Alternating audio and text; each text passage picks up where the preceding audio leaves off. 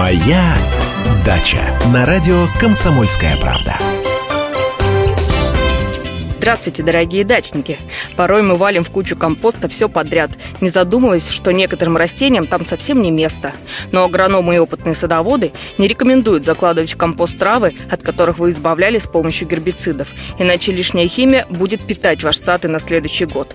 Кроме того, не стоит скидывать в общую кучу крайне живучие растения, которые сложно перепревают и способны спокойно взойти на следующий год. Это вьюнок, сныть обыкновенная, ползучий пырей, хвощ, белокопытник душистый, Вероника колосистый, одуванчик, горец птичий и частяк весенний. Также не рекомендуется использовать ядовитые травы – аконит, ракитник, наперстян, кутис и ландыш. Ведь ядовитые вещества в них убивают некоторые микроорганизмы, и процесс компостирования тогда может замедлиться.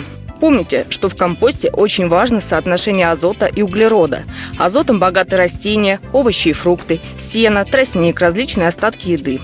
Углерод содержится в различных древесных обрезках, вое, опилках, коре, а также в листве деревьев. Дно компостной ямы можно выстелить измельченными ветками или корой. В них есть необходимый углерод, который в сочетании с азотом из зеленых растений делает компост по-настоящему питательным. Второе. Слои травы важно время от времени перемешивать с опилками, ветками или картоном. Это обеспечит необходимую вентиляцию и правильное сочетание питательных веществ. Третье. Не забывайте любую траву, газонную или сорную предварительно слегка просушить на солнце, чтобы она не загнила и не сбилась в комки. Осемененные травы нужно вымачивать. Чтобы убить их всхожесть, достаточно замочить на 10-15 дней в обычной воде, можно в кипятке, потом просушить и только тогда закладывать в яму. С вами была Анна Кукарцева. Удачи на даче! Моя дача.